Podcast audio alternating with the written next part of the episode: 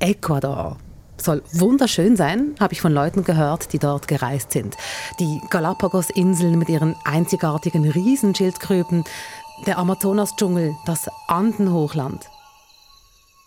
In den letzten Tagen habe ich aber vor allem verstörende Bilder aus Ecuador gesehen.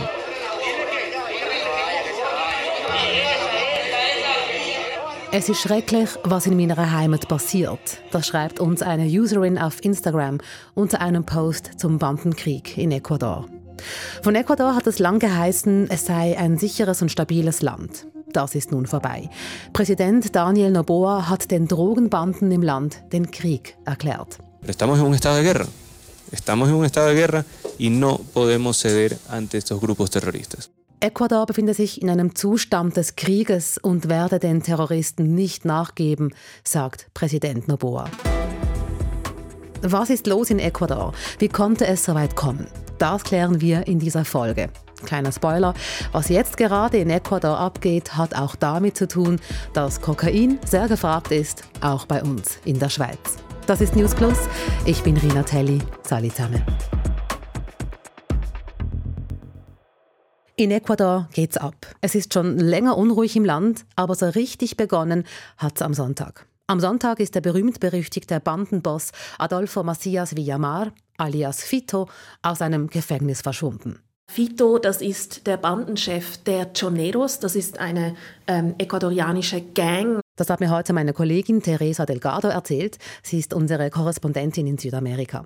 Sie gelten als der verlängerte Arm des Sinaloa-Kartells in Ecuador. Also Sinaloa, das ist das berühmt-berüchtigte, gefürchtete, wahnsinnig brutale Kartell aus Mexiko. Eines der größten der Welt, äh, aktiv in um die 50 Ländern weltweit, eben auch in Ecuador. Und in Ecuador arbeitet äh, das Sinaloa-Kartell mit den Choneros zusammen, eben mit Fitos Gang. Fito ist also nicht irgendein Bandenboss, sondern einer der ganz Großen. Und der ist aus dem Gefängnis verschwunden. Das muss man sich mal vorstellen. Fito sollte am Sonntag vom einen ins andere Gefängnis verlegt werden. Als er abgeholt werden sollte, war er nirgends. Ein ganz großer Bandenboss, schwuppdiwupp, einfach weg. Es ist anzunehmen, dass Fito seine Flucht organisieren konnte aus diesem Gefängnis heraus, dass er vielleicht sogar womöglich Hilfe erhielt von Gefängniswärtern. Das werden jetzt Ermittlungen zeigen. Die Gefängnisse sind auch sonst schon viel zu voll und jetzt ist auch noch ein wichtiger Drogenboss ausgebrochen. Der Präsident von Ecuador, Daniel Noboa, hat sofort reagiert. In den letzten Tagen ist viel passiert. Ich fasse mal zusammen. Am Sonntag verschwindet ein mächtiger Drogenboss aus dem Gefängnis. Präsident Noboa reagiert und verhängt am Montag über ganz Ecuador den Ausnahmezustand. In der Nacht gilt eine Ausgangssperre.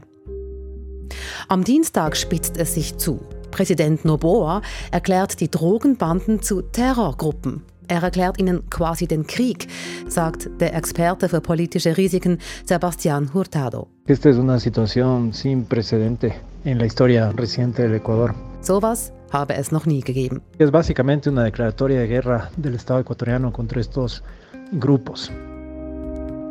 Die Drogenkartelle lassen diese Kriegserklärung nicht auf sich sitzen und stürmen in der Hafenstadt Guayaquil einen Fernsehsender mitten während einer Live-Sendung. Das heißt, die Leute konnten daheim vor dem Fernseher zuschauen, was da im Studio passiert. Sie hatten äh, Dynamitstangen dabei, sie hatten ähm, Handgranaten und Pistolen waren auch zu sehen auf dem Video. Sie haben die Journalisten im Studio bedroht, den Moderator der Nachrichtensendung gezwungen, vor laufender Kamera zu sagen, die Polizei solle sich sofort zurückziehen. Sie haben auch Geiseln genommen. Das war eine direkte Reaktion auf den Ausnahmezustand, den Präsident Daniel Noboa verhängt hat. Er hat die Polizei und das Militär in, die, in verschiedene Gefängnisse Ecuadors entsandt, um eben die Gefängnisse zurückzuerobern, äh, zurückzubringen unter die Kontrolle des Staates. Und deshalb haben die Drogenbanden dann mit solchen ähm, gewalttätigen Aktionen reagiert. Und da stehen wir jetzt. Drogenkartelle gegen den Staat. Ecuador ist im Ausnahmezustand für die nächsten 60 Tage. Was nun als nächstes passiert, ist völlig offen. Ecuador war ein relativ stabiles und sicheres Land und jetzt steht es gefühlt am Abgrund. Und ich frage mich die ganze Zeit, wie das passieren konnte. Noch nie wurden in Ecuador so viele Menschen ermordet wie gerade jetzt. Fast jede Stunde stirbt in Ecuador ein Mensch durch kriminelle Gewalt. Dass Ecuador derart abgestürzt ist, hat verschiedene Gründe. Eine große Rolle spielt Kokain und Länder wie die Schweiz, in denen Kokain gefragt ist. Sehr gefragt. Die Schweiz sei ein Kokain-Hotspot, hat es heute Mittag im Radio geheißen. In Zürich, Basel und Genf wird konsumiert, was das Zeugs hält. Mehr noch als zum Beispiel in Berlin. Insgesamt fünf Tonnen Kokain pro Jahr in der ganzen Schweiz. Kokain ist gefragt in den USA, in Europa und eben auch bei uns in der Schweiz. Was hierzulande konsumiert wird, wird unter anderem in Lateinamerika produziert und sorgt aktuell in Ecuador für bürgerkriegsähnliche Zustände. Dass Kokain zu so einem großen Problem geworden ist in Ecuador, hat viele Gründe, hat mir Theresa gesagt. Diese Gründe, die schauen wir uns an. Beginnen wir bei der Pandemie. Während der Corona-Pandemie haben die Behörden ähm, ganz andere Prioritäten gehabt, als äh, den Drogenhandel äh, zu bekämpfen. Das wurde damals nicht als eine große Bedrohung in Ecuador wahrgenommen. Und äh, die Behörden haben eben mehr auf die Gesundheit geschaut der Bevölkerung, ähm, andere Dinge priorisiert. Und das hat einen toten Winkel geschaffen, in dem sich äh, die organisierte Kriminalität ausbreiten konnte. Die Drogenbanden haben es einfach ausgenutzt, dass während Corona alle mit anderem beschäftigt waren. Corona hat also zu einer Lücke geführt. Profitiert haben die Banden von einer weiteren Lücke. Die ist im Nachbarland Kolumbien entstanden, als die linksgerichtete FARC-Guerilla-Bewegung die Waffen niedergelegt hat. Die FARC ähm, galt ja lange als ähm, eine der größten Kokainproduzentinnen weltweit. Äh, diese Guerilla hat viele Coca-Anbaufelder in Kolumbien kontrolliert. Und als die FARC äh, mit der kolumbianischen Regierung ein Friedensabkommen geschlossen hat und ihre Waffen niedergelegt hat, gab es in Kolumbien plötzlich ein Vakuum. Und das haben jetzt verschiedene andere Drogenkartelle gefüllt. Und sie haben neue Verteilrouten gesucht, ähm, wie sie ihr Kokain am besten in die Länder bringen können, wo sie es dann teuer verkaufen können. Und da wurde Ecuador immer attraktiver, das Nachbarland, aus verschiedenen Gründen. Also zum einen sind die Behörden in Kolumbien äh, sehr sensibilisiert auf das Thema Drogenhandel und in Ecuador eben ein Land, das sehr, sehr lange friedlich äh, war, waren das die Behörden nicht. Also die, die ecuadorianische Polizei, ich will nicht gerade sagen, sie hat geschlafen, aber sie war sicher nicht ähm, dermaßen geschult und auf das Thema sensibilisiert, äh, wie das die Nachbarn in Kolumbien waren. Und das hat für die Drogenkartelle Ecuador attraktiv gemacht, um sich dort einzunisten. In Ecuador konnten die Banden also durch verschiedene Löcher schlüpfen. Und dann gibt es einen weiteren Grund, der den Drogenbanden nützt. In Ecuador wird mit US-Dollar bezahlt. Das macht es für die Drogenkartelle einfach, ähm, Zugriff zu bekommen auf den US-Dollar, ihr Geld in Ecuador zu waschen. Auch Drogenkartelle haben ein Problem mit Inflation. Das sind große internationale kriminelle Organisationen. Auch die wollen ihr Geld sicher investieren und äh, deshalb ist der Zugang zum US-Dollar für sie ein Vorteil. Und dann gibt es noch einen Grund. Die geografische Lage. Ecuador liegt am Pazifik, auch nahe am Panamakanal. Und das macht es für die Drogenkartelle einfach von Ecuador aus in alle Welt ihr Kokain zu verschiffen, also konkret Richtung USA, früher ähm, sehr viel stärker, inzwischen hat sich das auch leicht verschoben, es geht immer mehr Kokain Richtung Europa, Antwerpen zum Beispiel, dort kommt immer mehr Kokain an, auch aus Ecuador. Und es geht auch immer mehr Kokain Richtung China. Und all das ist von Ecuador aus möglich. Sind denn diese Drogenbanden unterschätzt worden? Wir haben jetzt zwei Vakuums erwähnt, Corona, die FARC. Hat man da einfach zu wenig genau hingeschaut? Ja, sicherlich. Also das spielt schon eine Rolle. Ähm, zum einen unterschätzt und zum anderen ist es halt so, dass es bei diesen ähm, Drogenkartellen ähm, so ist, dass die sich immer wieder neu organisieren und gezielt Orte finden, wo es Schwachstellen gibt, wo sie sich einnisten können. Also das ist nicht so, als wäre das ein Problem, das ein Land alleine lösen kann oder eine Regierung alleine lösen kann. Da braucht es ähm, regionale und überregionale Zusammenarbeit. Ähm, solche ähm, Drogenkartellen kann man nur gemeinsam das Handwerk legen, weil die lassen sich durch keine Landesgrenze aufhalten. Und das ist das, was es so schwierig macht, diese organisierte Kriminalität, ähm, dieser organisierten Kriminalität das Handwerk zu legen.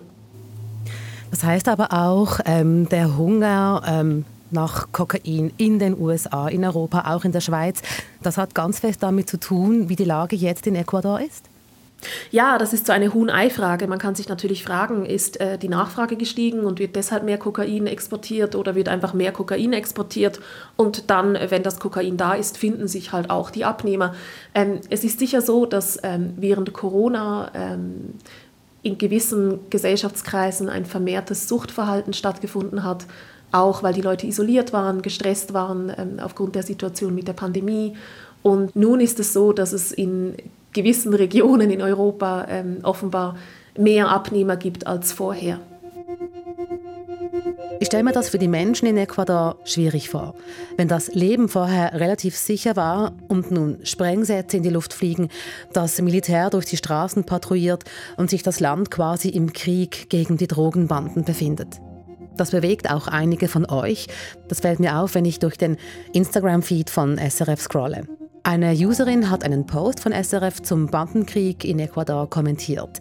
Sie habe Verwandte in Ecuador. Für ihre Familie sei es unglaublich schlimm, aus dem Haus zu gehen, weil da immer die Angst im Nacken sitzt. Theresa kann das nachvollziehen. Das Leben mit Ausgangssperre und im Ausnahmezustand sei belastend. Ja, das ist wirklich ein großer Einschnitt, diese ganze Situation. Also die Ausgangssperre gilt jetzt ähm, jede Nacht. Es ist sicherlich auch so, dass äh, viele Ecuadorianerinnen und Ecuadorianer verunsichert sind durch die Situation. In äh, Städten wie Guayaquil, aber auch in Quito ähm, soll es zu Schießereien gekommen sein. Also man hört da immer wieder Schüsse, weiß nicht so recht, wie fest das Militär die Kontrolle über die Situation hat und wie fest die Lage noch eskalieren könnte. Viele machen sich Sorgen, haben Angst vor dem, was passiert. Auch weil die Drogenkartelle überall sind. Wirklich überall.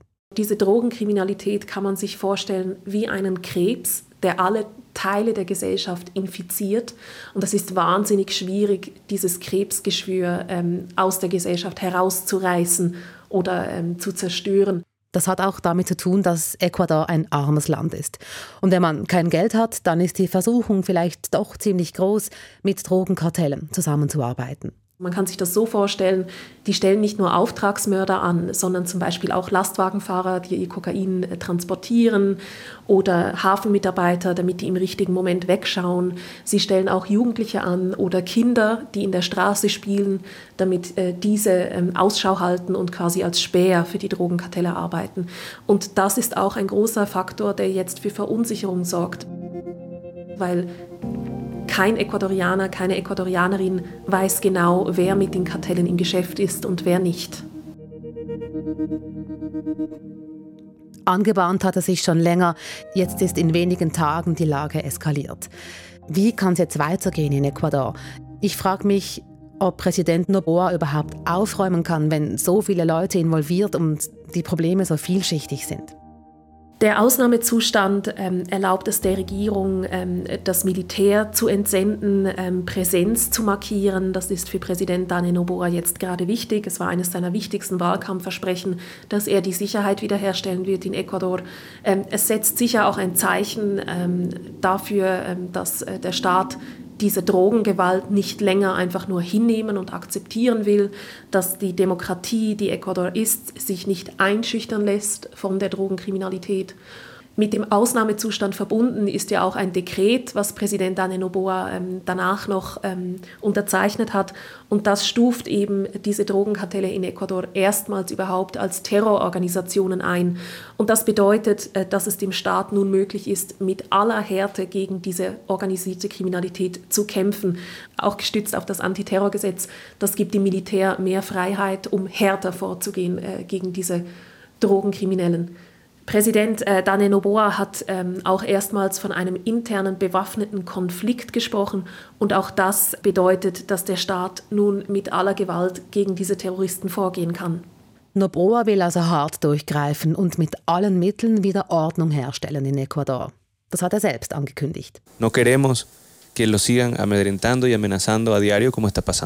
wollen nicht, dass wir weiterhin eingeschüchtert und bedroht werden, wie es heute in vielen Teilen des Landes geschieht, sagt Noboa.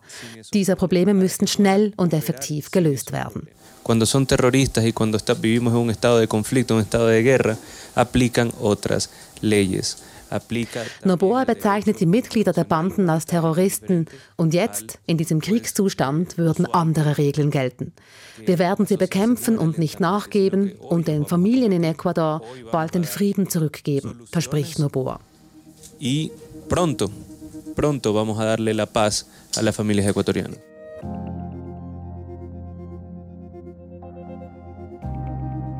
Was meinst du, Theresa? Klappt das? Das ist die große Frage. Also die ecuadorianischen Behörden arbeiten inzwischen auch eng mit den äh, kolumbianischen Behörden zusammen, haben ähm, vor kurzem gemeinsam mit den kolumbianischen Nachbarn einen Drogenring ausgehoben. Also alleine kann diesen Kampf niemand gewinnen, äh, weil diese Organisationen derart weit verzweigt sind und immer einen neuen äh, Winkel finden, Schlupfwinkel, wo sie sich einnisten können. Dieser Schlupfwinkel, diesen Krebs, wie Theresa sagt, versucht Präsident Noboa jetzt zu zerstören und wieder Frieden zu bringen in dieses eigentlich friedliche südamerikanische Land.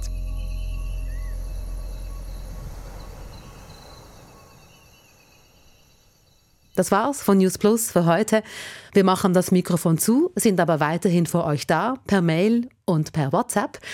Wenn ihr Fragen zu dieser Folge habt oder uns sonst was sagen wollt, dann sagt mit einer Sprachnachricht. Die Nummer ist 076 320 1037. Ihr findet die Nummer auch im Beschrieb zu dieser Folge. Ihr erreicht uns natürlich auch per Mail newsplus.srf.ch. Heute waren für euch Oliver Carrison, Martina Koch und Rina Telli am Start. Merci fürs Zuhören und bis morgen.